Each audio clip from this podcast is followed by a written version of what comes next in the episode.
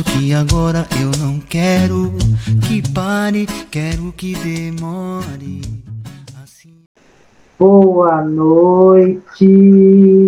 Fala, Mais quarentenado aqui com meus queridos, hoje com meu querido Curió, mestre Curió. Vocês já devem conhecê-lo aí também no Quarentenados. Ele já entrevistou diversas pessoas e hoje ele vem contar um pouquinho dele e um pouquinho do que ele apronta lá no ateliê dele. Olha, é bem legal, né, Rê? Muito, estou curiosa para para perguntar algumas coisinhas aí que eu fico vendo ele fazendo e, e fico curiosa. Então conta para nós, Curió, como é que você começou com essa com essa, esse lado artístico seu aí, com esses bonecos, que eu sei que você é muito talentoso com eles, e que você também tem uma filha super talentosa, que isso aí vai ver para depois, que está todo mundo também querendo vê-la cantar. É, então, conta um pouquinho de você e como você começou isso. Boa noite, Marta. Boa noite, Renata. Então, boa noite a todo mundo que eu assisti, né? É, eu sou nordestino, né, então já começa por aí. Né? Então, eu sou de Maceió, Alagoas. É, meu pai e minha mãe, né, né, estão lá, graças a Deus. Meu pai é pescador e, e tudo que eu sei na, na, no artesanato eu aprendi com ele, né? Então, desde pequeno, né, eu comecei a trabalhar com meus seis para sete anos, já acompanhava meu pai. Meu, meus primeiros presentes que eu tive na vida, que eu, que eu lembre, foi, foi rede, foi tarrafa, foi remo, né? E essa veia meio do, essa veia meio artística na questão da artesania, né? do artesanato, vem dele, né? Então, uh, meu pai, a gente ia para o mato tirar caranguejo ou pegar caju, e a gente não levava, não levava saco, cesto, nada, fazia tudo na hora. Meu pai tem essa facilidade de tirar uma palha do, do coqueiro e já trançar ali uma, uma cesta para a gente colher o caju, que nessa época minha mãe torrava as castanhas para a gente comer e tal. Então, desde pequeno pescava, né? Então, eu aprendi a fazer o cesto, não só a questão da cesta para. A gente lá na feira no Nordeste tem aquela cesta grande que carrega no ombro na cabeça. Então, a gente construía aquilo, né? Uma que não tinha dinheiro para comprar nessa época, então a gente tinha que fazer muita coisa. Então, cesto, samburá, é, fruteiras, balaios, né, vários outros, outros artesanatos a gente fazia. Então, né, no começo, meu pai fazia para mim, depois, quando eu queria alguma coisa, ele falava: ah, você já sabe fazer, faz o seu. Né? Então, a gente aprende a fazer remo, fazer barco, fazer canoa. Então, esse lado do artesanato, né, de, de marcenaria, também vem, vem dele desde a infância. E aí, né, na década de 90, eu comecei a capoeira, 89 para 90, mais ou menos, comecei a capoeira. E aí, muita coisa na questão dos, dos artesanatos né, referente a instrumento veio por causa da capoeira, pela curiosidade de, de querer ter também, né? Então, birimbau, paneira, tabaque, cachixi, reco-reco, todas essas coisas a gente começava a fazer também, né? Meu pai foi, o, foi ele que fez meu primeiro birimbau, com a madeira que não era própria para birimbau, né, que era madeira de mangue, né, a gente tirava caranguejo lá, ele falou, ah, como que é um birimbau? Então a gente disse que, a, que o artesão ele faz qualquer coisa, é só olhar, né, ele olha aquilo ali, ah, eu sei fazer isso, né, e a gente tem um pouco disso, né, então ele, a gente foi lá e tirou essa madeira, trouxe, era muito grossa, e foi eu, ele meu irmão, eu lembro né, como se fosse hoje, e tenho fotos disso também. E Armando era aquela máquina Love muito antiga, né? e a gente tem esses momentos que a gente tá, tá tentando armar o birimbau, e o birimbau quebrou, porque era uma madeira que não era muito, muito flexível, acabou quebrando, mas tem, tem essa experiência aí do, do, do birimbau, né? Então, de lá para cá, eu venho fazendo tudo, né? Tudo nessa parte de, de artesania, né? No Nordeste eu sei fazer uma boa, uma boa parte.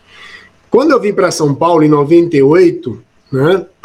Saí de Maceió em 98 e estou até hoje aqui em São Paulo. Quando eu vim para cá, isso ainda solteiro, né, eu tinha que me virar para poder me sustentar. Então, não só com a capoeira, né, é, mas com os artesanatos. Então, fazia colares de mão, né, pulseira com birimbau de arame, brinco. É, a gente lembra que a gente ia lá no Brás, comprava coisas mais baratas para fazer e sair vendendo no, nos batizados de capoeira. Então, é, fazia cachixi, né, para desse tipo aqui, ó.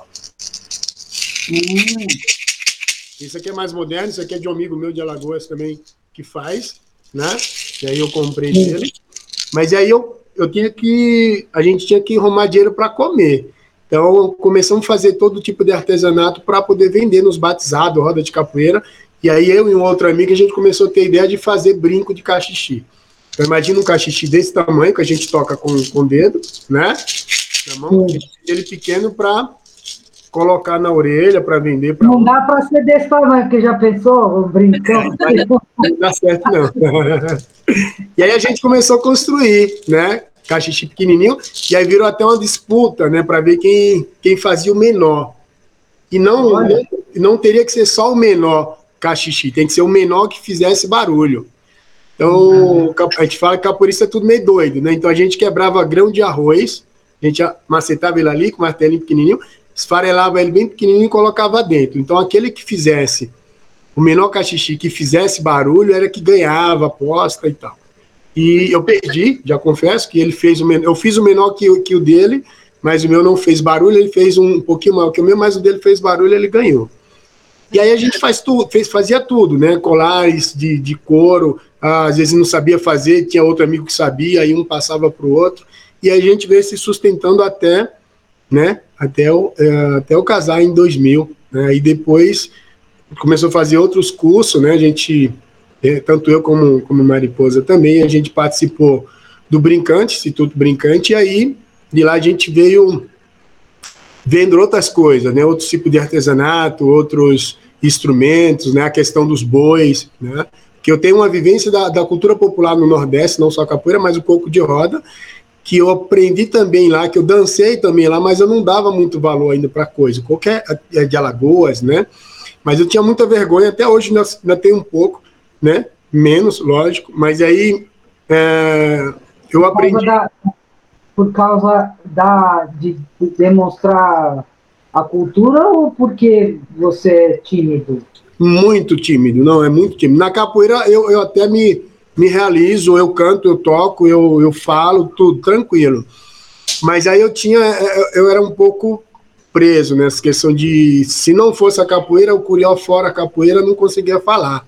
Então tinha algumas dificuldades. Então, então fiz. Um... melhorou pra caramba, hein, Curió? Porque agora. Ah, pô, vai mudando.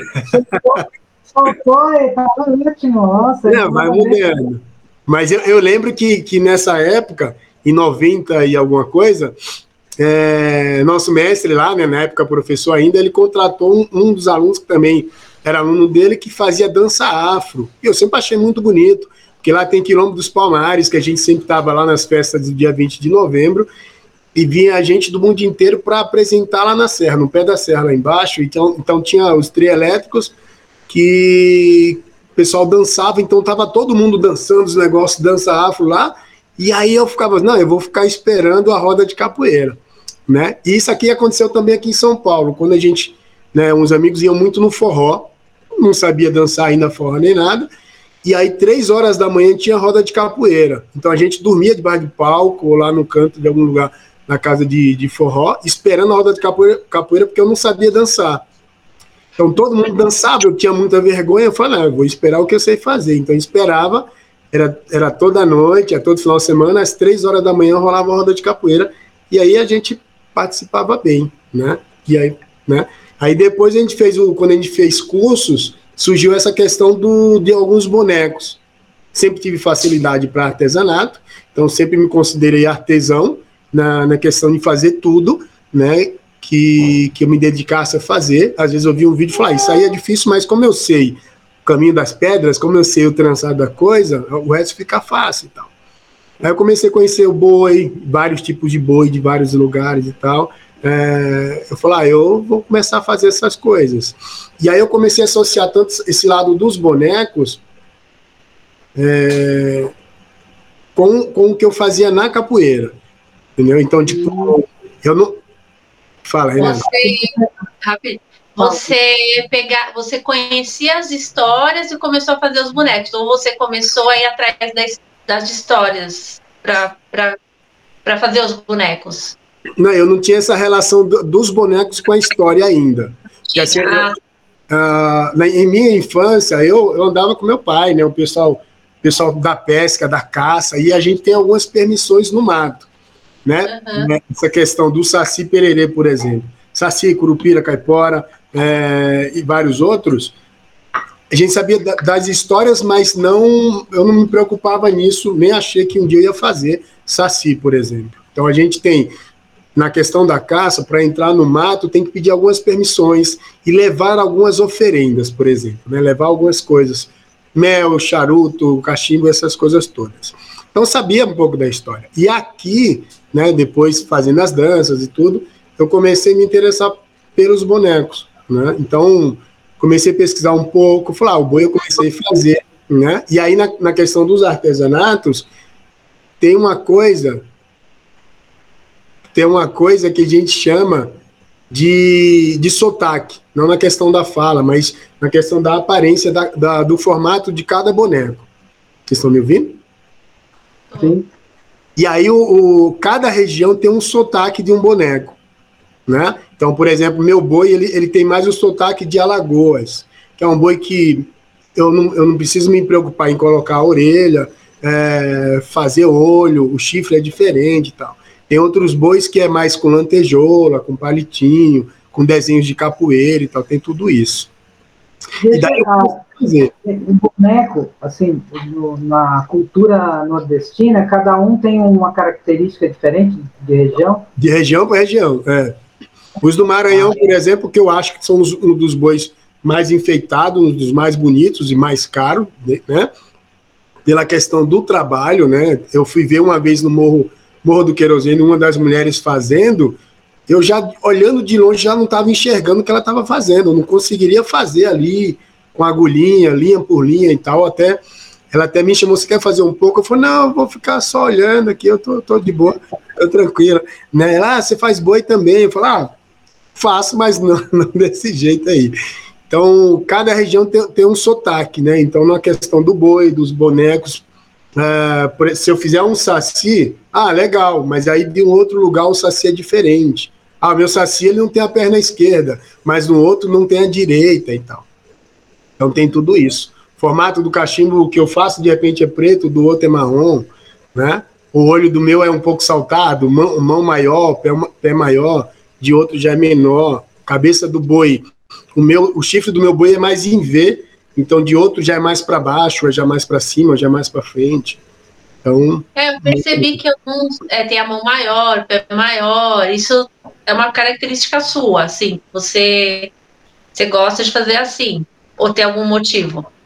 Não, então, é, cada um cria a sua característica do, do que você está fazendo. Por exemplo, o, os bonecos que tem do, do pé grande, vocês já viram de barro, tem muita coisa no Nordeste que tem o Lampião, Maria Bonita e outros eu tenho vários aqui na, na, na estante que eles têm isso. Então, um pouco disso eu puxei para a minha construção também, né? Então, tem gente que fala, eu levo na escola, e fala, ah, mas por que, que o Saci...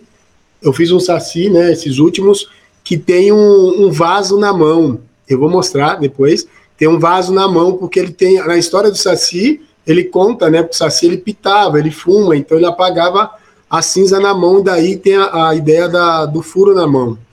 Pensando nisso, eu, eu criei a ideia de, pô, já que o cara tá com furo na mão aqui, vamos inventar uma moda para aquilo. Então eu fui lá e coloquei uma lâmpada de ponta cabeça, quebrei a lâmpada, tirei a parte de dentro, e eu fiz ela de um vaso, e aí no meio da mão dele tem uma planta saindo. Então, cada um vai criando sua ideia para né, a sua construção. Mas isso, é, na cultura nordestina, isso é comum, isso é, é livre? Ou existe alguma sei lá, uma regra, não sei se tem, ou culturalmente existe essa regra, é, tem isso? Não, não, não só na cultura nordestina, mas na cultura, cultura dos bonequeiros, né, dos construção, da construção dos bonecos, é, é muito livre. Eu, de repente, eu, uma vez eu fiz o Don Quixote, que eu, que não era minha praia, porque eu participo de um grupo hoje em dia que é dos bonequeiros do, né, de Pernambuco, mas tem gente de vários lugares, e, e cada um, eu, eu, eu sempre falo que é o grupo, o melhor grupo que eu já participei na vida, que os caras que, que te pedem foto, né, que não reclama se você mandar 500 fotos. Então os caras mandam foto desde o primeiro pedaço de papel até a última construção, né? Então isso é muito livre. Aí postaram o Don Quixote feito de garrafa, né, de garrafa PET, e aí você usa a garrafa como base para construir em cima daquela base a cabeça de Don Quixote. Em minha, em, minha, ah, em minha maneira de fazer, eu uso muito caixa de ovo, papelão, é, jornal, e aí eu amasso o jornal e faço a base para aquilo. E esse cara que faz nesse grupo, ele usa uma garrafa PET e em cima daquilo ele cola olho, boca, nariz e depois empapela.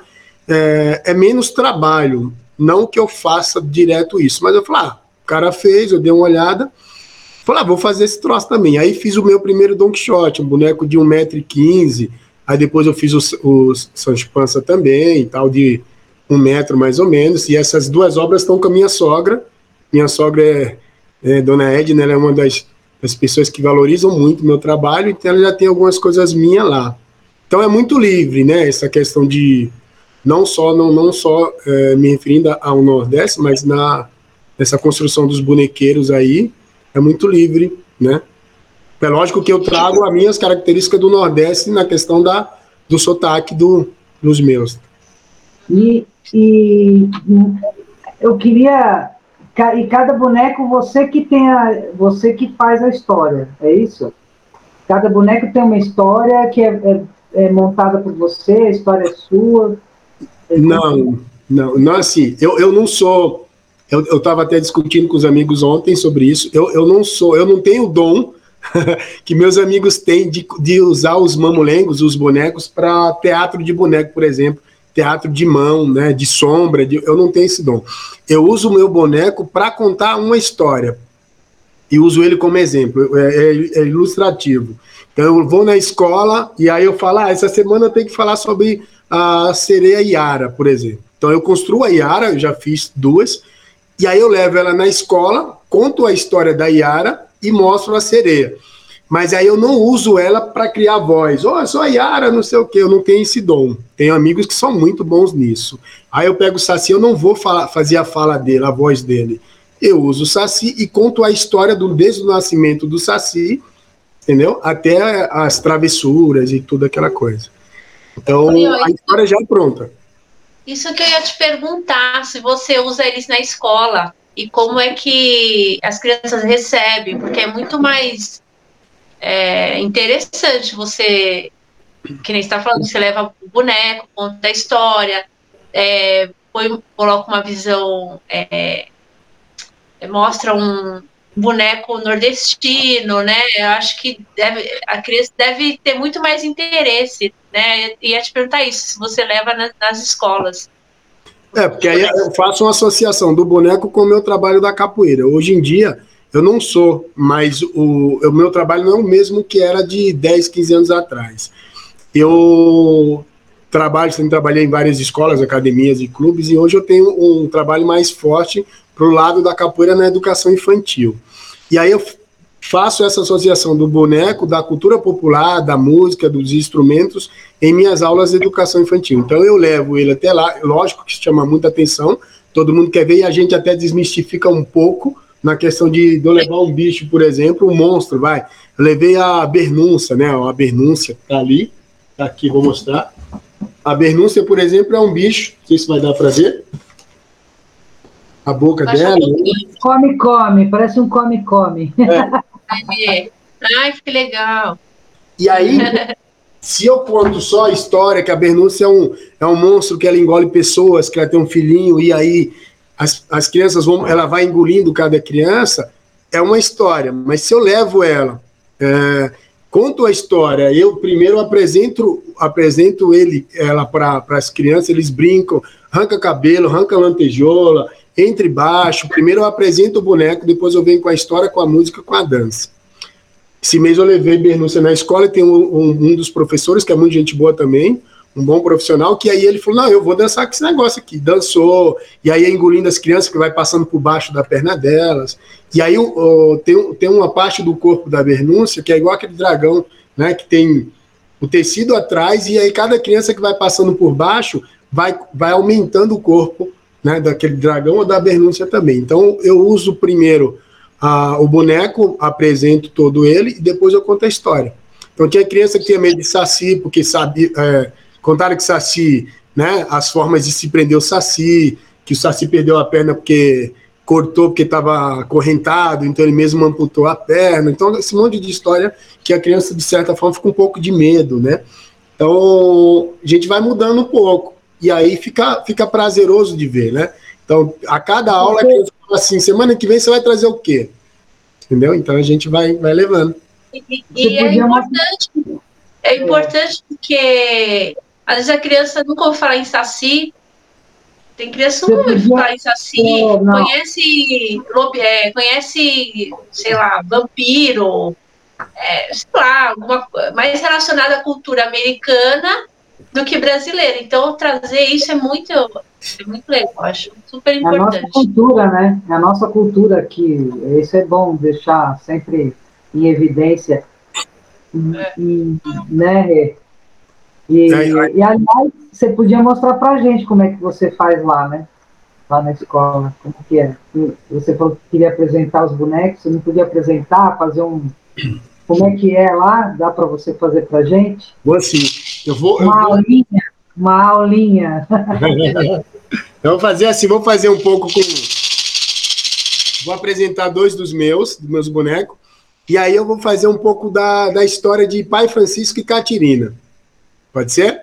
Pode. Então, assim, primeiro eu vou apresentar. É, eu fiz um kit para uma amiga da. Uma, vendi alguns com os bonecos e fiz um kit que eu tenho que entregar essa semana para uma amiga da escola, né? Então, eu tenho o meu que anda comigo já há um tempo, Pai Francisco Catirina, um pouquinho maior, e fiz um kit menor para uma amiga. Então, essa aqui é a Catirina, né?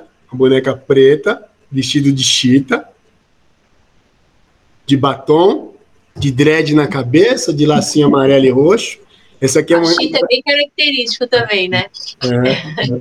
Cada boneca tem uma, tem, um, tem uma cara, né? Eu tenho vários tipos de chita, e aí a hora que eu estou fazendo uma boneca, eu já sei qual a, chita que vai para aquele, ou para aquela boneca, né? Então tenho essa Catirina.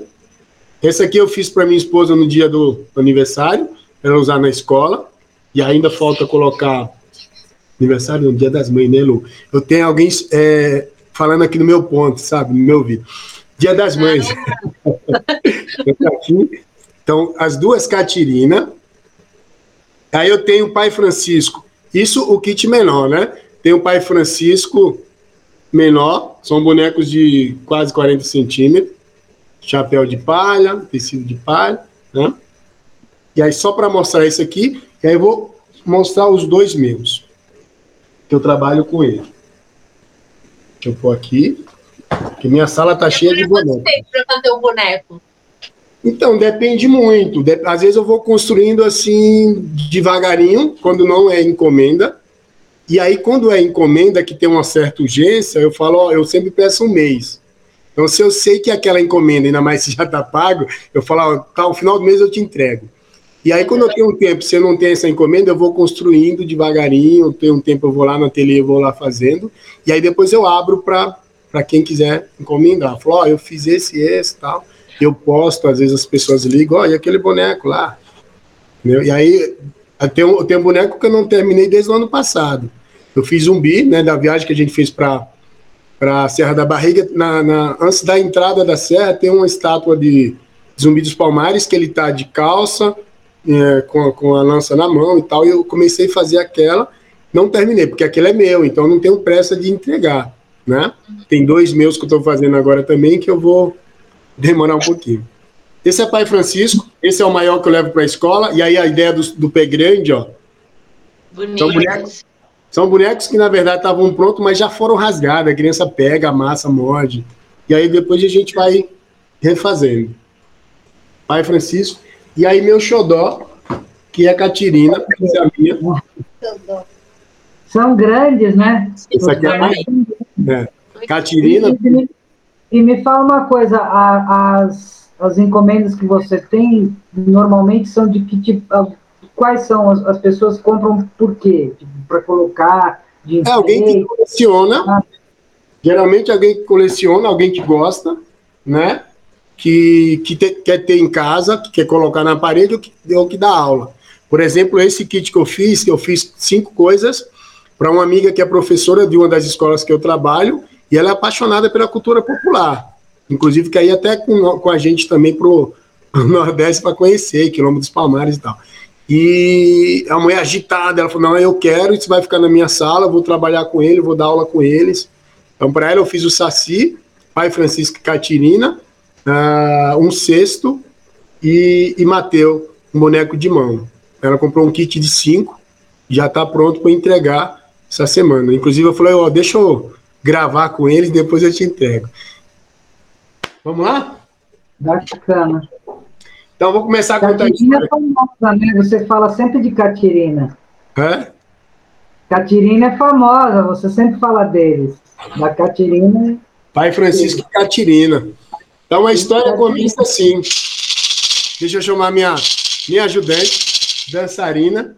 Ah, achei que ela não ia aparecer. Quer vir aqui? Vem pra aqui. Não dá para passar, tem dá, muito sim. boneco. Minha sala tá cheia de bonecos. Dá um oi para todo mundo ali, ó. A maior boneca é ela, né? A maior boneca é ela. Ela fala que é tudo dela quando tá fazendo os bonecos. Não falo assim. Vamos lá? Vamos contar a história? Então, a história de Pai Francisco e Catirina, ela passa. Você quer segurar ele ou quer segurar ela? É? Segura ela que eu seguro ele. É pesada. A história de Pai Francisco e Catirina, ela se passa numa fazenda há muito tempo atrás, né? E nessa fazenda tinha um coronel, o dono da fazenda, e um casal de caseiro. Algumas histórias eles contam que tinha um casal de escravos, conta assim. É, a história que a gente conta na escola é essa, né, Lu? Pai Francisco e Catirina eram caseiros dessa fazenda, e nessa fazenda tinham vários bois. E entre esses bois, todo esses, todos esses bois, tinha um boi preferido do patrão, o boi mais bonito. Só que Catirina, ela estava grávida. Meio barrigudinha, né? Tava com o neném na barriga. E esse é o momento ápice da escola, porque todo mundo quer ver a barriga. E essa Catirina eu coloquei uma, uma, uma, calça de, de onça, uma calça de oncinha lá, e todo mundo quer ver, quer passar a mão, quer uma calça, uma calça que é bem molinha, bem fofinha, quer, quer ficar vendo. Né? Então, Catirina tinha alguns desejos, e um deles de comer a língua do boi. Quando eu falo de desejo para explicar isso na escola, é muito engraçado, né? Mas como assim comer língua de boi? É, cara, é muito nojento. Tem capim, tem sujo, tem tapa sujo, tem baba e tal. E aí, Catirina tem esse desejo, né? Como a gente fala no Nordeste, que se não atender o desejo das mulheres que estão com desejo de comer alguma coisa, a criança nasce. cara dessa coisa. A criança nasce com a cara daquilo que ela está com vontade de comer. E aí, Catirina fala para pai Francisco: Eu quero comer a língua do boi. Eu quero, eu quero, eu quero. Se vira, eu quero comer a língua do boi. E ele fala: Mas mulher, é a língua do boi do patrão, o boi preferido. E ela fala: Não quero saber, eu quero comer a língua do boi. Pai Francisco, não vendo outra solução, leva o boi até o pasto, lá no meio do capim, lá no meio do mato, e aí ele corta a língua do boi nesse momento também é um momento complicado na escola, porque aí todo mundo fala, ah, coitado, mas dá para viver sem língua? Eu falo, não sei, o que, vocês acham? Cada um dá uma solução para o boi. E é uma história que eu tenho que contar rápido para ele ressuscitar. Porque já mexe para imaginação também. Tem que contar rápido para fazer, porque eles já estão querendo que ele ressuscite, porque não quer que o boi continue morto. E aí eu falo, né? Ó, pai Francisco levou lá no meio do mato, matou o boi e levou a língua para Catirina comer. No outro dia, o, o coronel chega na fazenda e fala: Pai Francisco, cadê meu boi? Aí ele falou: ah, não sei. Aí Francisco começa a mentir, porque se ele fala que matou o boi, perde emprego, né, Lu? Perde emprego, é mandado embora, vai preso. E aí ele falou: ah, vamos procurar o boi, vamos procurar onde que está meu boi. E eles saem até o mato para procurar o boi. Vamos cantar? Vamos por aqui. Pai Francisco sai andando. É o meio do mato. Seu cavalo. Deixa eu sair da frente da figura.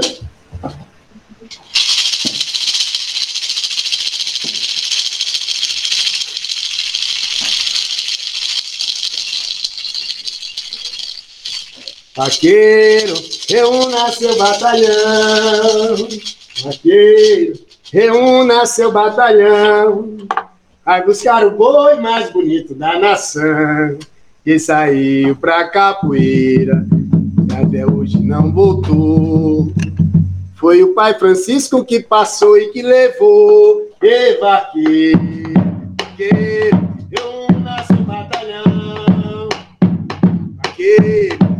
seu batalhão. Vai buscar o boi mais bonito da nação. Que saiu pra capoeira e até hoje não voltou. Foi o pai Francisco que passou e que levou. E vaqueiro. Aí, Meu. Que da hora.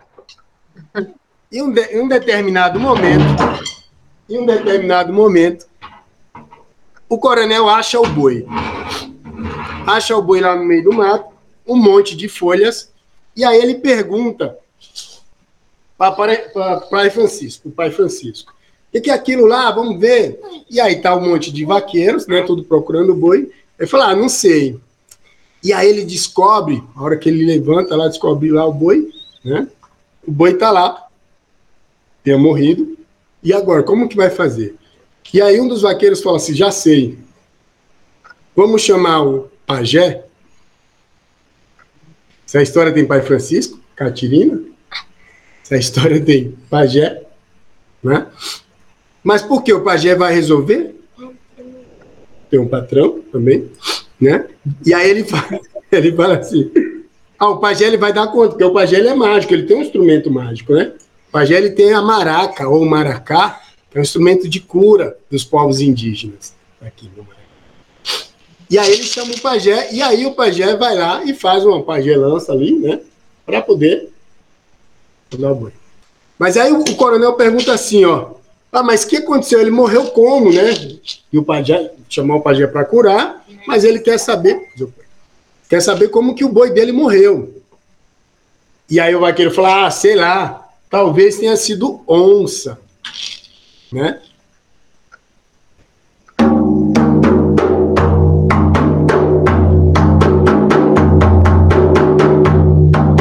Eu vi uma onça gemer na mata, do arvoredo, eu vi uma onça gemer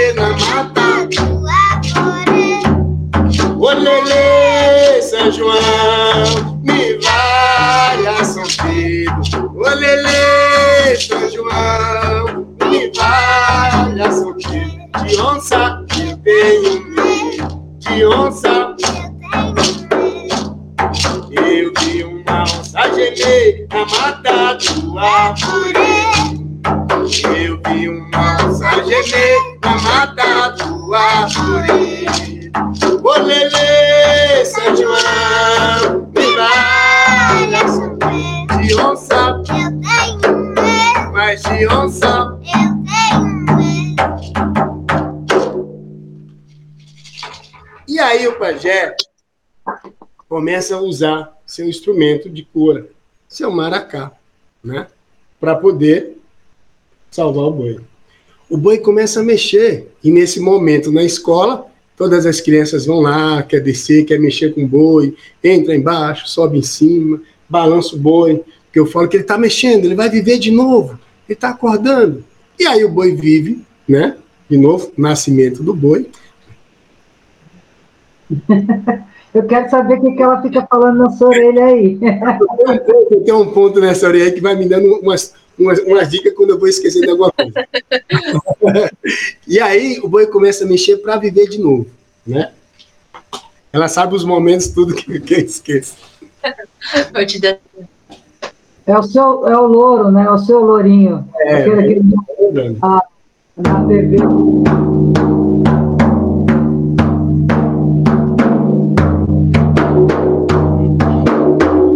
Meu boi chegou lá na beira do cerrado. Meu boi chegou lá na beira do cerrado. Lá na ponteira Maria, pra ver o meu boi encantado. Abre a ponteira Maria, pra ver o meu boi encantado. Meu boi veio de longe pra ver Joana boi veio de longe pra ver Joana linda. Para depois tomara a tarde essa daí.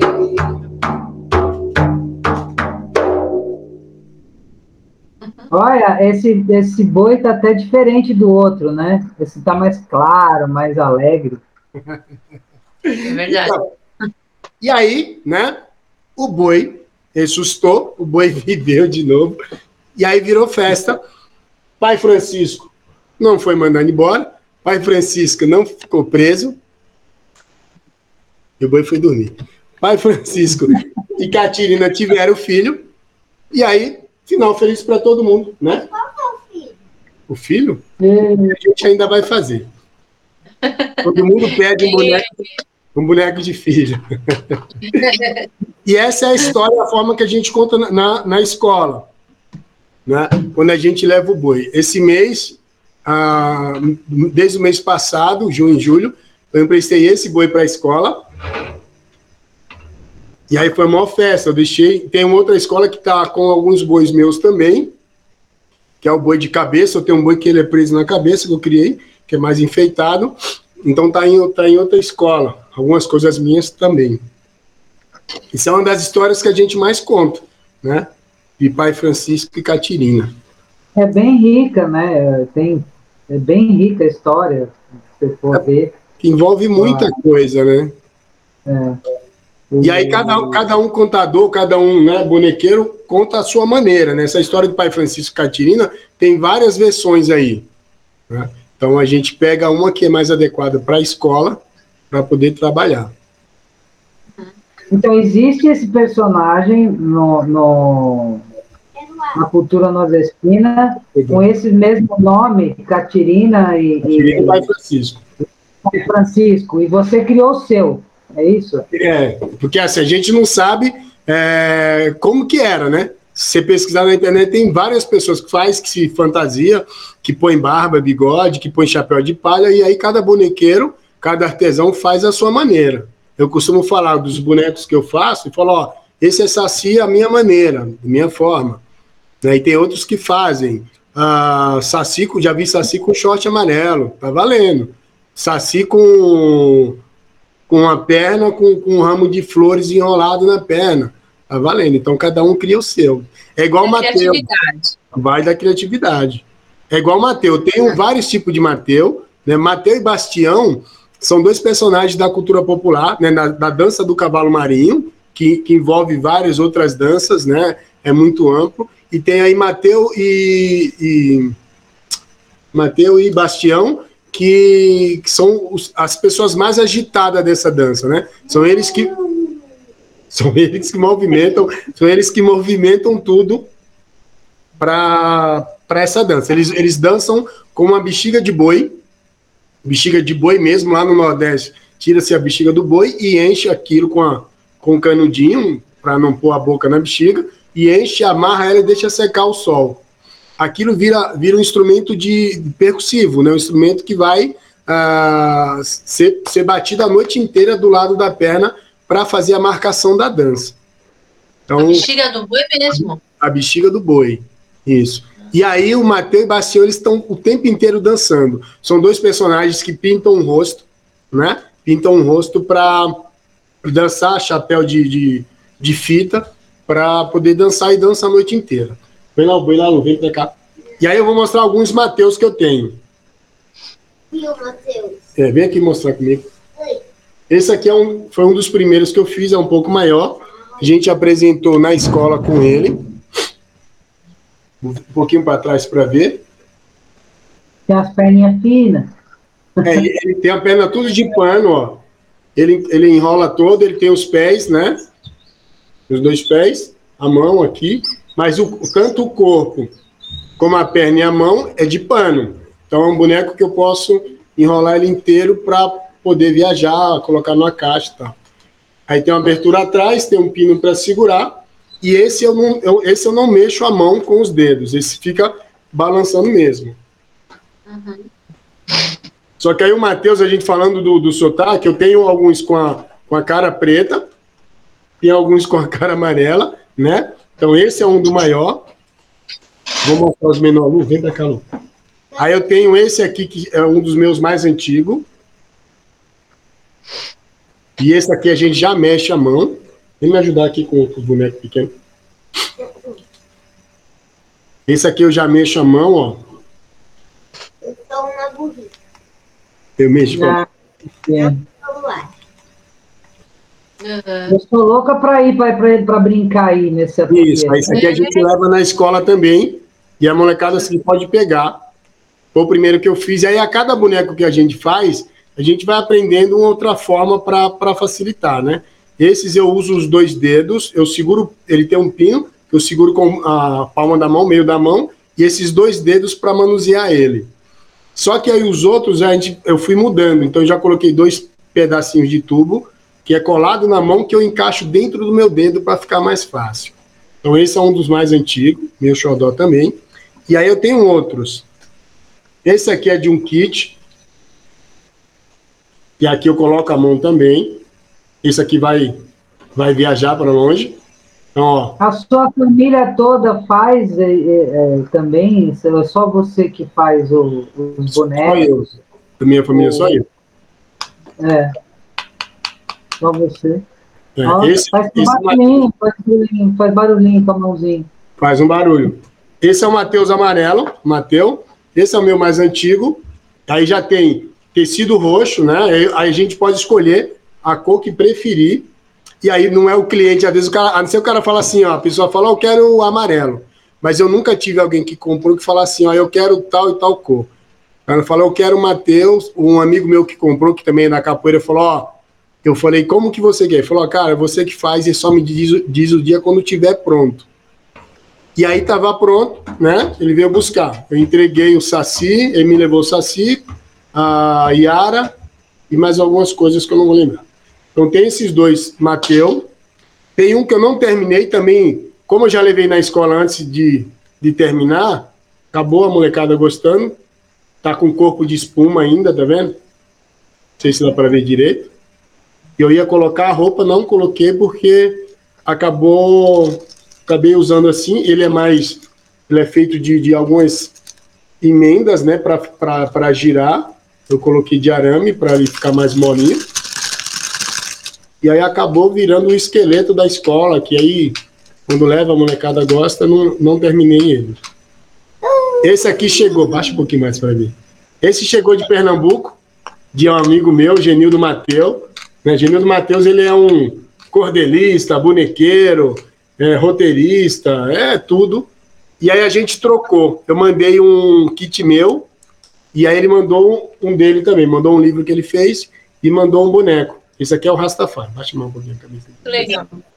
Esse boneco E, ele... e- e esses bonecos, parece saber. o- Esse falou que é de Recife, né? Oi? Esse boneco é de Recife? Esse aqui é de Pernambuco, é. Então, o- é, é bem característico aqueles bonecos que, que saem na, no carnaval, que é Bonecão de Olinda.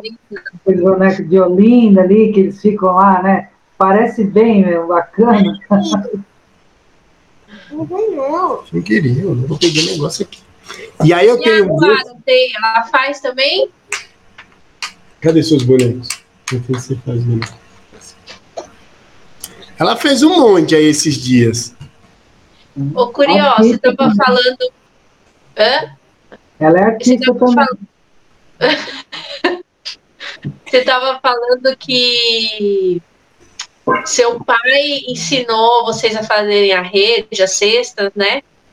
E envolveu vocês nisso, e, e a gente vê que você envolve a Luara nesse trabalho também de artesanato, né? É uma coisa que ela procurou, que você foi, foi mostrando, foi ensinando, porque eu vejo ela super envolvida, que ela gosta e tal. Então, na verdade, a gente aprendeu. Você quer mostrar? Eu falo? Você fala. Então fala você, Você mostra. fala. Ah, eu que falo. Aham. Tem que falar o que, que é. Baixa uma Ô, ô, ô, me fala uma coisa, vamos ver se. Não deixa seu pai falar, não. Eu quero saber de você. Se ele te, ele te coloca pulso para você fazer ou você faz o que você gosta? Esse é um golfinho, Não joga. esse também é um golfinho. E esse é um boto. Fala do que, que você fez o boto. Ah, Olha, o que, que é? Mostra de lado, mostra de lado. Mostra é um golfinho, é um golfinho, né? É um boto. Ah, um boto. Ah, também é um boto. Eu usei, pra fazer o corpo dele, eu usei o rodo de pia. Que criativa! É. Deixa eu ver de novo. Porque já tava sem a borracha. Olha, ficou- e parece, né? Ótimo. Se você olhar, ficou, parece com o rabo do boto. Ô, Luara, deixa eu te perguntar. Vamos fazer assim. Ó, ô, ô, Luara, responde aqui pra gente. Sem seu pai ouvir. Você gosta do que você faz? Ele não te dá, é, não, ele não te obriga, não faz a pulso, não, né? Pega aquele rosa que lá Você gosta dessas historinhas? Olha só, eu meu Deus. foi buscar outra coisa. É, então, essa, essa ideia de do que eu aprendi com meu pai, na verdade, ele, ele nunca chegou para obrigar, ó, você vai ter que aprender a fazer e tal. Então, né, de todos os irmãos e irmãs, eu fui o único que aprendeu, porque eu sempre fui colado com ele, né? Que é o caso da, da figurinha lá. Então, sempre, você gosta, né? Você curtia, né? sempre tive ela. interesse. Sempre tive interesse pelo artesanato, pelos instrumentos de A pesca. versão grande e a versão pequena.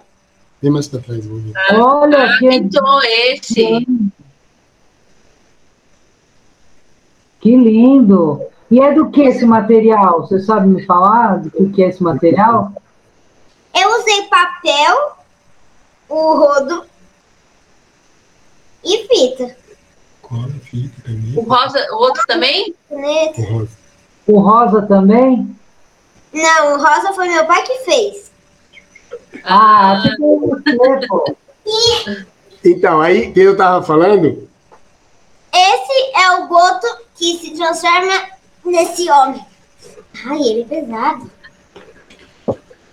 a história do Boto vocês conhecem? Não. Sim. Então, esse aqui é o Boto, esse aqui já levei para a escola também, né? E a gente conta toda a história do, da aparição do, do, do Boto, do buraco na cabeça, por isso que ele usa o chapéu. Que Mas conta pra gente, tem gente que não conhece. Conta a história do Boto. Então, a história do Boto passa assim. É, aonde o Boto aparece à noite nas festas, tem um horário para aparecer, horário para ir embora, né? Então ele vai nas festas, ele sai no formato de Boto, né? Lá nos rios, Boto é um, ele é do rio. Então ele aparece no formato de homem, formato humano, Cadê o e aí ele sai para as festas. Lu, vem para cá, Lu. Vai para as festas. Para namorar, para curtir a festa. E aí ele se encanta por alguma mulher da festa, só que deu a hora dele ir embora, ele tem, tem, que, tem, que, tem que sumir, tem que desaparecer rápido antes dele se transformar em boto. Se transforma em boto, vai para o rio e vai embora. Algumas pessoas têm costume na região deles de falar assim. Algumas mães falar de quem que é esse filho. A gente escuta muito isso na história do Boto. Ah, não sei, é filho do Boto. Verdade. Já ouvi isso aí. Ouvi. Porque né, essa ideia de, de, de a mãe, às, vezes o, o pai ou o namorado, né, abandona o, a namorada, a mãe do, que, que fica, acaba criando a criança sozinha, e aí, com a vergonha da família de não falar que a, que a mãe não casou, usa essa história do Boto para assumir a paternidade aí. Ah, quem que é o pai? Ah, é filho do Boto. Isso costume antigo, né? Lógico. Então a gente. E essa história a gente não conta na escola, para os pequenininhos, né? A não ser alguma formação, a gente conta história. Mas a gente fala da transformação do, do, do Boto para o homem, que ele vai, que ele vai para a festa, depois volta. Aí eu falo do furo na cabeça. Quando eu tinha feito ele, eu não tinha colado o chapéu ainda. É, eles queriam ver o furo na cabeça e tal, porque é dali onde ele respira, porque o boto respira, tem um buraco ali, e quando ele se transforma, fica com um furo aparente ali, e para não aparecer, ele cobre com o chapéu. Então, essa é a história do boto. E aí, o boto da figurinha tinha um rodo, né? Um rodo velho aqui da pia, estava jogado, ela pegou e ela, a ideia é dela. Então, ela que começou a fazer, né? Pediu ajuda em algumas coisas de fita, cortar e tal. Mas eu, eu nunca cheguei a falar para colar, né? Nunca cheguei para ela e falar assim, ó, oh, faz isso tal. Da mesma forma que meu pai também nunca falou.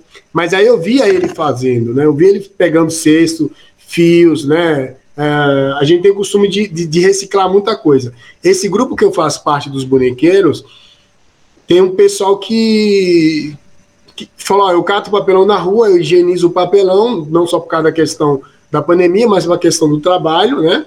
E usa muito isso. Às vezes eu estou passando aqui no condomínio aqui e tem o pessoal que troca muito, né? Fiação do telefone ou de, ou de internet e tal, e fica jogado ali. Teve um caso até legal, dava aula numa ONG, e aí eu passei de carro e tinham alguns rolinhos de fio jogado no, no pé dos postes ali embaixo. Aí eu tá jogado, eu peguei um e vim para casa. A hora que eu cheguei em casa, o pessoal estava almoçando na porta de casa, sentado, pessoal da, da telefônica. E aí me viu descer com aquele rolinho de fio na mão. Aí eles me chamaram, aí eu falei, nossa, será que eu roubei de alguém? Eles vão me dar bronca e tal. Aí o cara falou, você usa isso? Aí eu falei, não, eu faço artesanato, trabalho com crianças, na escola e na ONG. Ah, mas você quer mais um pouco? Eu falei, ah, quero. E aí eu entrei, almocei e fui dar aula.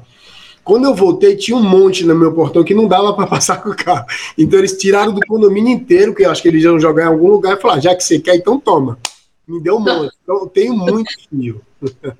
Já despacharam, vai ter que, você vai ter que saber é. o que você vai fazer com isso agora. Não, então, eu, eu faço, né? Balaio, esse, esse kit que eu montei, por exemplo, então ele vai sempre os bonecos e um balaio. E aí a gente faz rapidinho, eu tenho vários aqui. Eu uso os balaios para guardar o material reciclável, papel, chita, tesoura, fita, tudo na sala espalhado ali. Você, você já falou dos xodós que você tem. E a Luara, dos seus bonecos, qual que ela mais gosta? Ai, eu tô ao contrário. Pergunta pra você, vem. Eu tô ao contrário. Vem aqui, meu. Ó. Minha cabeça tá desse lado. Você tem que tirar, senão a pessoa não para. Vem aqui, ó. Tá perguntando pra você, vem. Ai! Viu?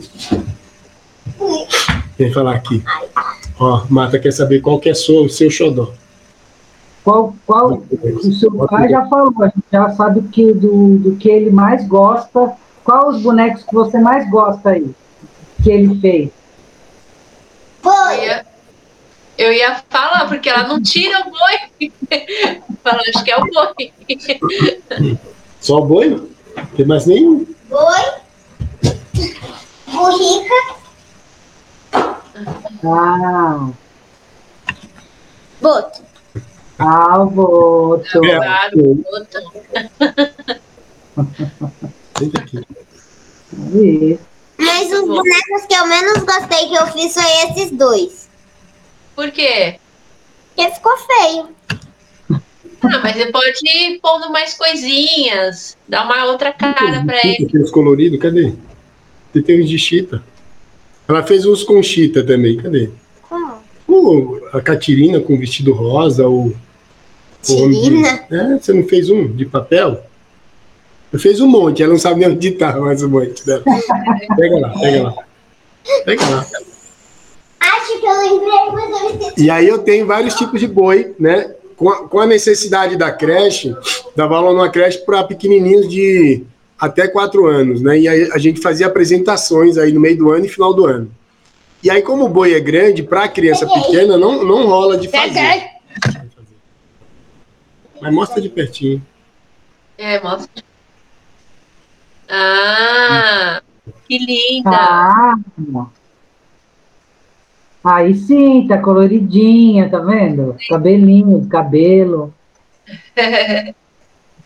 E aí eu comecei a usar, é, comecei a mudar, porque aí eu tinha que apresentar nas escolas, na creche, na SEI, e aí a criança de dois anos, três anos não consegue com o peso de um boi desse. Então comecei a construir outros tipos, né? Eu fiz boi de mão, são bois pequenos. Eu fiz boi de duas. Quanto pesa um boi desse, esse boi que você Oi? Esse boi Quanto é que pesa esse boi? Ah, pesa, ah, eu não cheguei a pesar, Mata, mas pesa acho que mais de 5 quilos, fácil. E ele é grande, né? Então ele pesa ou na frente ou atrás. Uma criança pequena não consegue segurar. A Luara dança com um espaço maior, mas às vezes ela desequilibra um pouco. Né? Não, não que ele seja muito pesado, mas é desproporcional um pouco. Não, criança é também, né? E para levar para os lugares, né? Também, para apresentar. É, e aí eu, eu, tive a ideia de, de fazer bois menores, né? Pra, mas mesmo menores, ela não, não conseguia, porque você pegar uma criança de três anos e colocar alguma coisa na cabeça dela sem ela ver nada, não dava certo, porque eles queriam ver, não conseguiam. Você vai cobrir uma criança pequena, ela já põe a mão e já, já corre. E aí eu comecei a criar alguns bois de mão, por exemplo. Esse aqui é um boi de duas cabeças. Hum. Saiu que legal. Né? Uhum. Boi de duas cabeças de, de, de, dançar com a mão. Os outros meus de mão tá tudo na escola. Então, esse é um dos bois. Aí eu criei o boi de coco. Eu mandei para o Nordeste para um para um amigo, que foi a troca por esse boneco preto, o Rastafari. Eu mandei para um amigo, eu mandei um kit, ele mandou o boneco e o livro. Mandei um para minha sobrinha, né? Lá tem uma sobrinha pequena, lá no Nordeste, filha de meu irmão. E aí eu mandei para ela também. Então tem, aí criei esse boi de mão, criei o boi de vestir, tá por aqui. O boi de vestir, já pensando que eles não conseguiam colocar na cabeça, no formato da burrica, que é aquele que a Luara dançou, que tem as duas alças, aí eu fiz o boi, que eles tinham que dançar. Aí, lógico ah. que eu e tal. Então eu fiz o boi, e esse boi ele é trançado com rede, né? Como eu sempre soube fazer. Né? Aí eu coloquei rede. Dá coloquei... para fazer até uma luminária com ele, hein? Isso aí. Ah, não dá. Eu já fiz luminária de cabaça, um monte de coisa legal. E aí, para começar, ficou fácil. Eu, eu, né, eu coloquei como o nome de boi de vestir, porque vestia, tem a alça, e eles conseguiram dançar. Só que a gente precisava de mais. E aí, no, no tempo, né, minha, minha, sogra, minha sogra, também diretora dessa creche, dessa SEI, ela fez a proposta de eu fazer, para eu fazer os bois para creche também. Como eu não tinha tempo, aí eu, a gente foi delegando funções ali nas, nas paradas que a gente tinha, as paradas pedagógicas, é, a gente usava as paradas para fazer formação com elas e, e, construir os bois. Então eu falei, como eu faço rápido na questão do arame, eu faço ele e as meninas empapelavam ele né? Porque aí eu, eu, eu tinha duas horas de aula né, de formação e saía para outro lugar. E elas ficavam até a tarde para dar conta do, das demandas da, da SEI e aí da, desses bois para apresentar no meio do ano. E aí fizemos, fizemos, acho que 20 bois, 25 bois. Esse de vestir, aí depois eu criei o boi de, de mão também para apresentar com eles, e aí a gente foi criando. Vestir de mão, de coco, de cabeça, de cofo, de vários tipos. O boi de, de miolo, porque aí na história do boi, né? O boi de miolo, é, ou tripa, né? A gente tem dois nomes aí. Quem dança dentro do boi pode ser intitulado, pode ser chamado de tripa, que é a pessoa que manuseia o boi, que está dançando ali, ou se não de miolo do boi, que é a pessoa que está mexendo ali. E aí eu criei esse aqui. E ele tem um chinelo, que o chinelo é da Luara, quando ela tinha três anos, quatro anos, eu acho. Então eu coloquei perna, coloquei duas pernas, um boi, simbolizando aí o miolo, né? Para dançar com esse. E aí eu levei para a creche também para usar. E aí tem vários outros tipos de boi aí. Aqui é, muita, é, muito, é muita coisa, é muito rico, né? Tem muita detalhe e haja, haja criatividade, né? É, a gente vai seguir a necessidade, né? A gente vai seguir a necessidade do trabalho, aquilo que eu falei no começo. Eu uso ele conforme a necessidade que eu vá apresentar alguma coisa na escola. Né? Então eu tenho, eu fiz uma, uma Iara, né, uma, uma sereia Iara, que eu vendi para um amigo, só que agora eles, Você tem eles alguma Iara? Tem Eu alguma tenho, Iara? uma, eu tenho uma, mas está sem cabeça, coitada. não terminei ainda. Então, ela está até tá lá em cima, não, não desci, porque aí eu não terminei ainda. Eu fiz uma para um amigo, muito bonita, por sinal, não porque eu fiz, mas era uma chita que eu tava. Tem um, tem um bazar aqui que eu sempre passo para comprar é, coisas usadas, a gente compra muita coisa usada. Eu preciso fazer um, uma roupa pro boneco, eu preciso uma chita tal, ou uma roupa tal, ou de repente até uma blusa. Eu já fiz bonecos com, com blusa normal. Comprei duas blusas agora para fazer Mateu e Bastião em tamanho, em tamanho normal. Vou fazer dois grandes que eu vou deixar na entrada da minha sala. Então fui lá e comprei duas blusas para ele, o chapéu, o resto do corpo, tudo eu vou fazer de papel. E aí a gente vai inventando moda aí, vai criando. Ah, eu fiquei com vontade de ter um boi desse aí que você colocou ali, aquele que dá para pôr numa luminária. Nossa, achei lindo Dá, aquele. dá para dá pra criar. Às vezes, às vezes a pessoa pede. Às vezes a pessoa pede, fala assim: Ó, eu pensei em fazer uma luminária, dá para fazer de boi? Dá para fazer um saci luminária? Dá. Você cria na hora, você inventa moda. De repente faz ele aberto, coloca na mão, né? Ó, essa, essa máscara aqui, por exemplo, eu dei oficina na escola, foi meu, meu planejamento do primeiro semestre, foi a confecção de máscara, né? E aí a gente contar a história de alguns personagens. Então tem aqui, do mesmo que eu mostrei, o, o Mateu, tem o Mateu e o Bastião. Então essa aqui é um pedaço, vou mostrar de fundo, não sei se vai dar para ver. Isso aqui é, um, é uma palha de, de da- a gente chama de penca de, de coqueiro, né, de palmeira, onde fica os coquinhos aqui, quando ela abre, o coquinho cai, e depois com o tempo cai isso aqui também. Aí eu peguei, que é da palmeira de casa, que caiu, e aí eu usei para fazer a máscara. Mestre Ambrósio, que o Mestre Ambrósio, na verdade, é ele que carrega todos os personagens. Mestre Ambrósio, ele vende, na cultura popular brasileira, ele vende os personagens para o coronel. Então, o coronel chega, ele anda com um bastão aqui no ombro, e na ponta do bastão tem vários tipos de máscara. Então, ele está dançando né, no cavalo marinho, ali no mergulhão, são danças do, do cavalo marinho. Mestre Ambrósio, ele está dançando, tem hora que ele passa, ele para, e ele vai passando máscara por máscara para mostrar para o coronel. Ele fala, ó, como se ele, ele não tem voz né, na apresentação, mas ele para e vai mostrando como se estivesse apresentando aquilo para o coronel escolher. E aí, nessa cultura do cavalo marinho, tem aproximadamente 70 e poucos personagens, né? Então, Mestre Ambrósio, então, como ele carrega todas as máscaras, a minha ideia foi de fazer, né? Uma máscara com tudo que tem na cabeça dele, na ideia dele. Então, aí eu comecei a colar na cabeça de Ambrósio várias máscaras. Não só as máscaras, mas também boi. Então, tem um boi pequeno aqui, tem um boi aqui e tem um boi aqui em cima. Esse dá para ver? Tem um boi aqui em Dá, cima. Aí de um, de um lado tem Mateu, do outro lado tem Bastião, que é maior. Tem a velha do bambu. E essa velha do bambu é um personagem que eu gosto muito, né? A velha, a velha do bambu. Eu vou falando, hein, gente, se vocês quiserem interromper. Não, não. E, e você sabe que- o que é- o que é mais legal nisso tudo também é que com isso você também faz reciclagem, né? É, é bom para o meio ambiente, culturalmente é muito legal. Então, assim, é tudo. É, é, é um combo. É que eu estava falando combo Curió. a essa escola, estava falando da máscara, aí a gente fez, eu dei aula de cultura popular, dei aula de dança, algumas danças, e aí, como fechamento também, a, a confecção das máscaras, né? Primeiro a gente confeccionou para aprender a dança e depois, no final, a gente fazer né, o finalzinho com, eh, dançando com as máscaras. E aí cada um fez, né, com papelão, a gente fala da caixa do leite, cortar um quadrado, explico tudo para eles, como que corta, como que faz, como que marca o olho, o nariz, a boca e tal.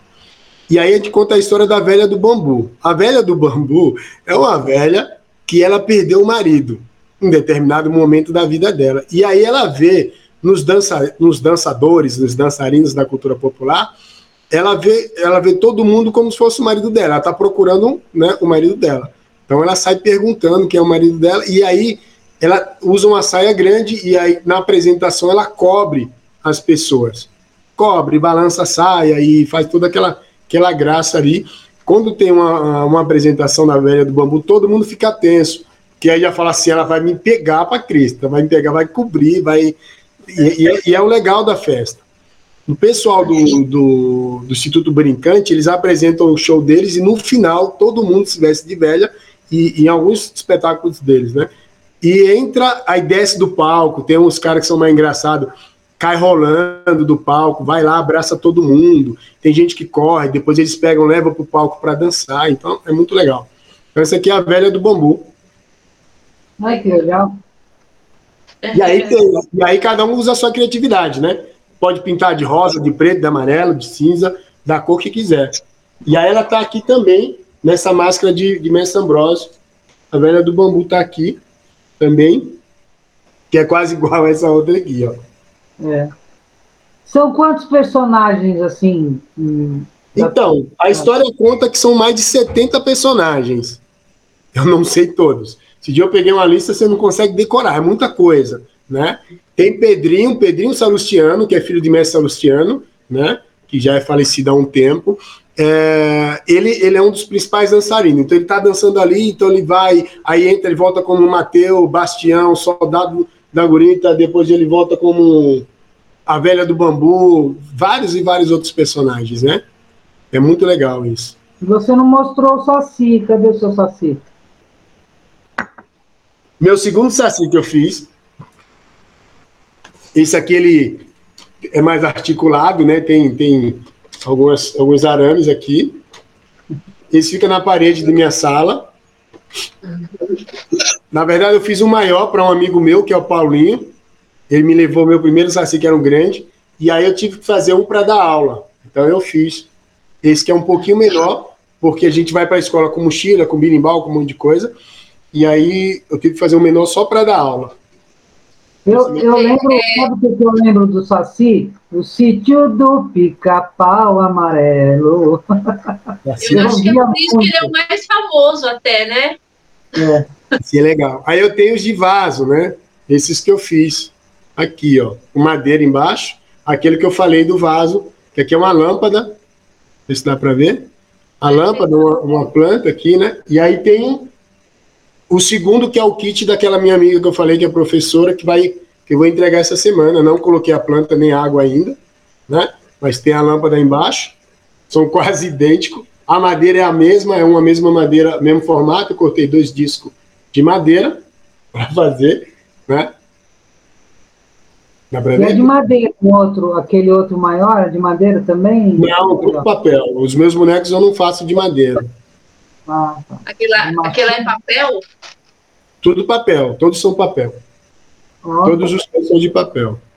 Não parece. É que ela fala que a sua filha fala que é pesado, é porque se você passa alguma cola, sei lá, que pesa, o que, que é? Não, então, o pai Francisco, ele é um pouco mais pesado. Pai Francisco, eu peguei um pedaço de, de colchão, de espuma, e ela, ela, ela tinha enraizado, ela estava como estava jogada no mato, ela criou raiz de uma planta dentro, então junta com areia, com planta e tudo, eu cortei, limpei aquilo para fazer, né? Então ele ficou um pouquinho mais pesado. Como era para mim, para eu usar, eu, né? Não, não é para criança, então. E aí tem uma história do Saci que é legal que a gente conta, né? O Saci tem várias histórias, né? Tem essa da, da, Uma vez eu cheguei na escola e aí tem uma, uma das diretoras falou: Você sabe como que é a história do Saci, né? Eu falei: ah, Eu sei algumas que eu conto, né? Ela falou: Você sabe que ele amputou a própria perna para poder fugir, que prenderam ele, né? Eu falei: Essa história eu não vou contar, não. Então ela, ela fala que foi preso e, e, que aí ele queria fugir, não conseguiu e foi lá e cortou a perna. Na história do Saci, uma das histórias, conta que para prender o Saci a gente usa a peneira, né? E aí muita gente fala que a peneira, na verdade, é, é a arupemba. A arupemba é aquelas peneiras de peneirar café, de peneirar né, grãos. E... Então, fala que se jogar aquela peneira lá em cima do Saci, na hora que ele tiver no redemoinho ali, é, consegue pegar ele. Outros falam que se colocar a peneira ali com comida embaixo, consegue prender o saci. Eu lembro quando eu era moleque, para ir com meu pai, com a minha mãe, ou com meu tio caçar, meu pai e minha mãe andavam muito junto também caçando. É, tinha, tinha algumas permissões, igual eu falei no começo. Então, ó, oferece algumas coisas para poder entrar no mato. Então, nordestino que é nordestino, no dia de Todos os Santos, não entra no mato. Que é dia de Todos os Santos, a gente respeita. Né? É, e aí eu sempre queria, eu, moleque, né, eu queria ver o Saci. Eu falei, é, mas. Pessoal falou: se você vê ali, ó, uma fumacinha ali, eu era doido, ficava o tempo inteiro no meio na beira do mato esperando a fumacinha subir. Não subia, tá? Eu falei, ah, mas a gente sempre respeita. A história que a gente conta na, na escola do Saci é que ele perdeu uma perna né? Jogando capoeira. E depois de perder a outra, também dando salto mortal. Para que ele perdeu a perna jogando regional e agora perdeu a outra dando salto mortal. Mais ou menos assim. O Saci perdeu a perna. O Saci perdeu a perna, dando o salto mortal. Agora perdeu a outra jogando regional, camará, água de bebê, água de bebê, camará, o que vai fazer, o que vai fazer, camará. E aí, para explicar para as crianças que ele vai perder a outra perna, é o engraçado da coisa. Eu falo, ah, eu acho que é música. Caiu. Caiu os negócios. os bonecos. E aí, como como eu dou aula para criança pequenininha, tudo vai da imaginação delas, né? Então eu falo, ah, isso é da música, eu acho que esse pessoal é tudo doido, fica inventando, inventando moda tal. Ele fala assim, ah, mas se ele perder a outra perna, como que vai andar? E aí a gente vai dando trela, e aí fica legal a aula, que eles vão interagindo, vão participando e vão criando histórias, né? Vai andando com o redemoinho, né? Vai só andando pelo redemoinho. É, é. E, e, aí a gente traz, traz a história com, com conhecimento de infância que muita gente na escola não sabe. Então, ah, mas como assim Arupemba? O que, que é Arupemba? Porque eu achei que era uma peneira. E aí teve, um, teve uma das escolas que eu, que eu participei, que a gente fez, que eles faziam o dia do Saci, e aí tem ali pendurado uma peneira, essas peneirinhas de, de peneirar de coaçuco, sabe? Então não é essa peneira que se pega. Então até ter alguém que, que é da cultura popular que explica, né? Aí começa a mudar, começa a mudar um pouquinho do, do conceito da coisa. Uhum. Como que foi inserido na, na escola? É, quando você fala escola, é escola é, é estadual, municipal, ou é escola convencional, que paga? Estou é, perguntando assim por, por é, como que foi inserido essas aulas nessa escola? É uma escolinha que você tem montada? Explica um pouquinho. Como... Então, hoje em dia eu dou aula. Eu dou aula em escola particular e nessa SEI, né, que é conveniada com a prefeitura. E aí já, tá, já, já é inserido desde o do, do, do, primeiro dia, né? Eu apresento meu projeto e eu falo, tem escola que, que, que eu já passei que sempre falou assim, ó, eu sonhei com um professor de capoeira, mas eu consigo pagar o de educação física. Os valores são diferentes da hora aula e tal. E, e aí eu falo, ah, eu posso apresentar meu projeto e a gente combina valores e tal. Então, meu projeto é assim: eu sou mestre de capoeira e trabalho com a cultura popular. E aí eu já, desde o primeiro dia, eu já apresento como que é. Meu trabalho, falo, vai ter dia que eu vou chegar com Saci, vai ter dia que eu vou chegar com Curupira, e aí eu vou apresentando, a gente vai começando, a gente faz exposições de boneco e tal. E depois com esse nosso, vou entrar no mérito, né, mas depois do, do, governo que nós entramos aí, governo Bolsonaro, como é ficou é, a questão é, para você? É, tiveram. Você continuou com o seu projeto ou foi meio boicotado? Eu queria saber se teve alguma represália, porque a gente sabe que esse governo atual não não incentiva essa cultura popular ou qualquer tipo de cultura, né? É, então eu queria saber de você que você sentiu esse reflexo ou não, porque pode ser municipal e é o governo federal, não tem nada a ver, mas acaba refletindo, né, de certa forma. É, a gente, a gente teve muita perda, né? A gente teve muita perda na cultura, né? Na questão da cultura, da saúde, da educação, tudo, né? A gente tem acompanhado aí, vê que tem muita gente sofrendo de fome, é, de tudo, né? No Nordeste eu tenho amigos que, que vivem especificamente disso, né? Do trabalho de, de vender suas artes, de, de fazer oficinas, de, de levar o boneco, de levar a cultura para o mundo inteiro. E foram podados disso, né? Diretamente. Então, tem gente que, que fazia, é, concorria ao edital para poder levar a, a, um pouco da sua cultura para classes menos favorecidas, para crianças que não sabiam nem que era boneco. Só que aí não tem mais, não consegue mais um né, edital, não consegue apoio, que, que, que tinham esses apoios. Hoje em dia não tem mais. Então tem muita gente no Nordeste que está passando necessidade. E é lógico que um vai ajudando o outro, né? Ninguém solta a mão de ninguém, e a gente vai dando, dando jeito. Mas essa desgraça desse governo aí, é, tivemos muita perda, né? E, mas assim, no, no seu campo. No meu, no meu caso, não, porque eu dou aula, aula particular há muito tempo, né? Graças a Deus. É, não mudou, não mudou, não. Mas eu sei que depende de projeto, edital, trabalhar com cultura, perdeu, né? Assim, hoje você vê que não existe praticamente mais nada, né? Perdemos muitos, muitos bonequeiros, muitos mestres da cultura popular por necessidade, né? pessoas que adoeceram com, com depressão e tudo, Algum, alguns vieram a né, falecer também por causa desse descaso que a gente tem passado aí.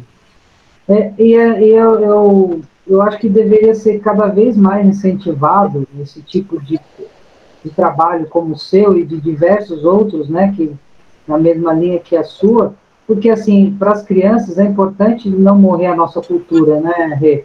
Essa coisa do uh, do Vivo, o Saci, a Catirina, o Pai Francisco, o Boto, sabe? É, faz parte da nossa cultura. E fora isso, que nem o que você faz, esse trabalho maravilhoso que eu falo assim, ai, você fica muito tietando o Curió. Mas é, é, eu acho muito legal o trabalho que ele faz, porque é, é, além do trabalho da cultura, ele ensina as pessoas a fazer a reciclagem que o nosso planeta está nesse esse frio que a gente está passando agora, né? É, é, é reflexo do. Sequência disso. É, disso que a gente está vivendo aí, o efeito estufa, o excesso de, é, de, é, de fumaça aí que a gente joga aí nesse nosso planeta, lixo, enfim. E é também um trabalho, querendo, hoje em dia é um trabalho de resistência, né? É, não tem outra coisa a dizer. E, e também ensina, porque também, de certa forma, ensina a criança a gostar da cultura brasileira, a conhecer e gostar, né? Porque você vê, vejo assim, filhos de amigos, de parentes, que vai muito na cultura americana, na cultura europeia, na japonesa, né?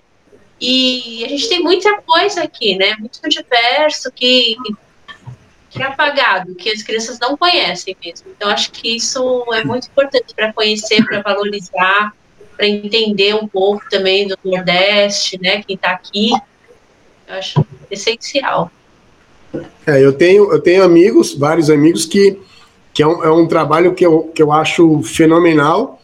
No Nordeste tem muito teatro de praça, teatro nas ruas, quando a pessoa leva um cenário que é um tecido grande de fundo e eles ficam dançando lá, a pessoa está assistindo, que leva o boneco, pessoas que têm um, carrinho mais simples, que faz aquele carro ali, tipo, para transportar a cultura de, de lugar em lugar, né? Então eles apresentam isso, né? Então eu acho isso muito máximo. Então depende dessas pessoas, né, para poder, para não deixar morrer um pouco disso, né? Então a gente sabe, vai chegar um dia que o Saci na na contação da, da, da escola, nas escolas, se não depender dessas pessoas, não vai ser mais o Saci dessa forma, né? E tem livros aí, e o Saci é conhecido mundialmente, e vários é, personagens lá fora, eles fazem a referência ao Saci no Brasil. Ainda tem isso. Ó, oh, aqui tem não sei o quê, tem uma Tinta Pereira, tem isso, tem aquilo, né? ah, ele se assemelha ao Saci. Então, vários se assemelham ao Saci, mas chegar um tempo, se não tiver a gente, essas pessoas para contar essa história, e a escola é um meio favorável para a gente disseminar essa cultura, se não tiver, acaba morrendo como várias outras coisas também vem acontecendo. Verdade. Eu, eu queria agradecer, meu querido, né? Eu acho que a gente podia ficar aqui até amanhã conversando sobre isso. Todos, é tão gostoso. É... Queria... Que é isso aí? Don Quixote. Ah, Don Quixote, eu não consegui. Ah, é outra, outra coisa. Tá bem legal. É, isso aqui eu fiz pequenininho. Eu fiz um, minha sogra tem um. Isso aqui é o Sancho, eu não terminei ainda, falta pintar. E aí, recentemente, eu fiz a, a princesa dele, né? Todo mundo sabe que conhece a história do Don Quixote. Ele tem no imaginário dele uma princesa, né? E tem a Dulcineia. E aí eu, eu dei uma mudada um pouco do Dulcineia. É, os tecidos são, são roupas das, minhas filhas que, que não serve para doar, que é muito velha ou rasgada. Eu uso uns pedaços também. Eu tiro uma parte de. Mas todos os meus bonecos têm chita, então a gente sempre põe chita também. Eu coloquei uma bolsinha mais moderna de uma das bonecas, pintei de preto, né? Ah, ela tem uma coroa amarela também de uma boneca das minhas filhas, mas ela tem aí a chita na cabeça, né? A tiara de chita trançada e tal. Então tem o, o moderno um pouquinho do antigo também aqui, muito interessante. Espera que eu vou pôr minha gata ali fora, peraí. Achei que era um boneco, mano. Não, Achei que você ia mostrar um boneco. Você falou, isso é meu boneco. é, é quase isso.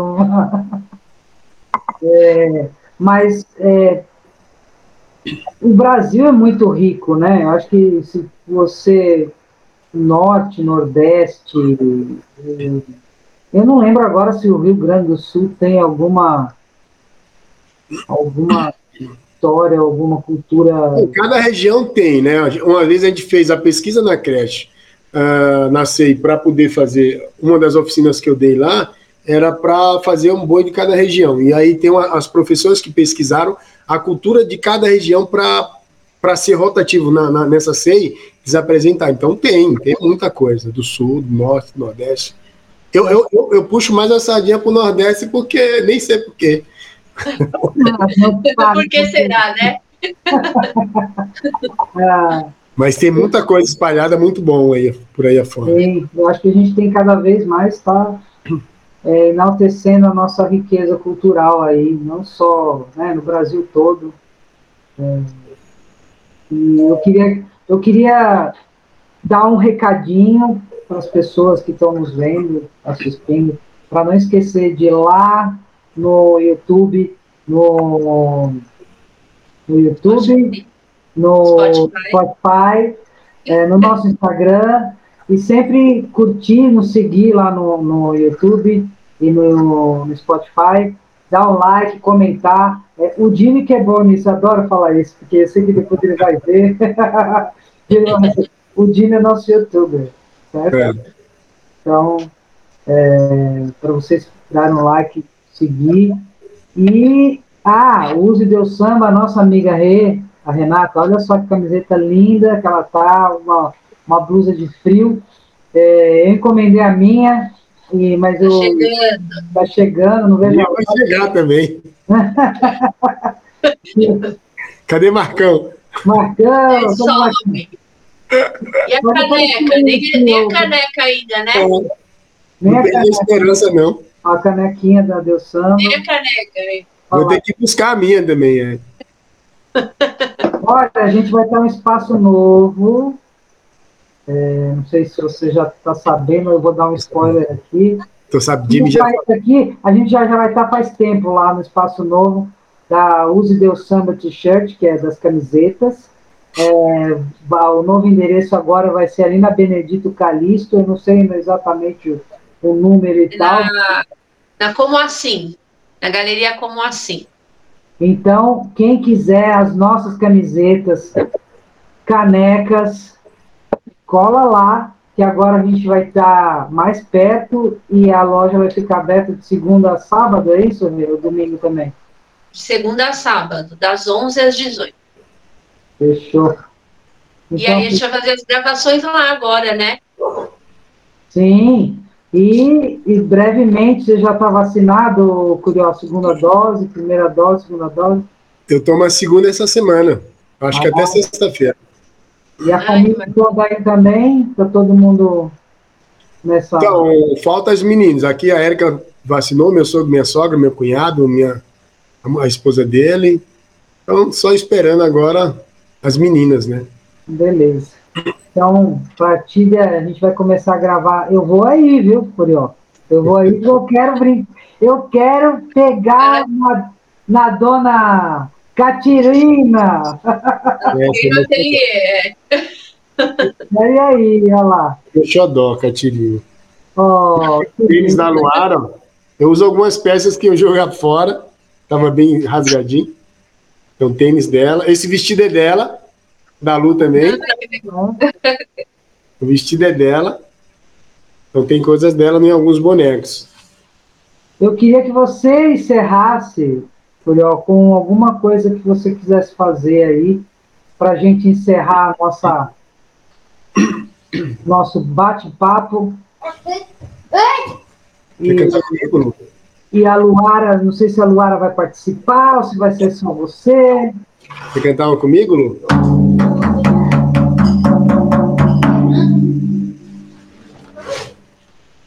Vamos encerrar então. Cadê minha maracá? Pra mostrar aqui, a gente fez uma a, a entrevista com os povos indígenas, né? Meus irmãos, meus amigos, os Cariri Chocó. E aí eu tenho algumas maracás, ou maraca, que eu ganhei deles. Essa tem estrela, tem outras que tem mariposa, né? Tem outras que outros tem, tem crocodilo, tem jacaré, tem tudo.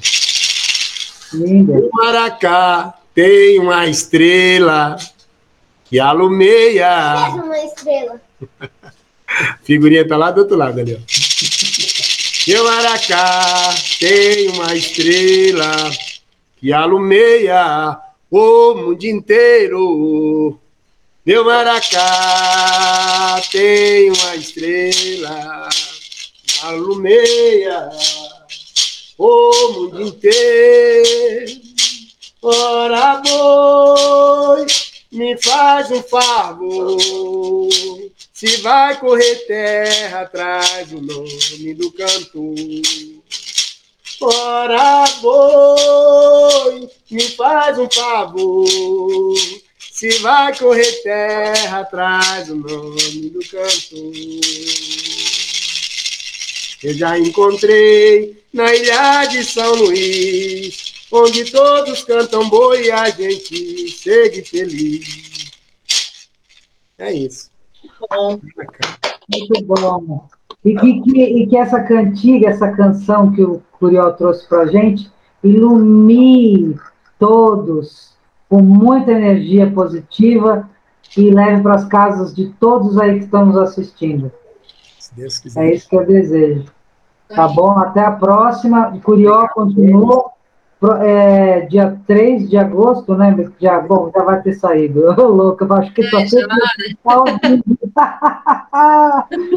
Mas sigam, sigam Deus Samba na Cast. YouTube, Instagram, todas as redes nossas lá, sigam lá. Rê, Beijo, gente. beijo, Tchau, Curió. Tchau, tchau, Beijo, beijo. Cadu. Paz.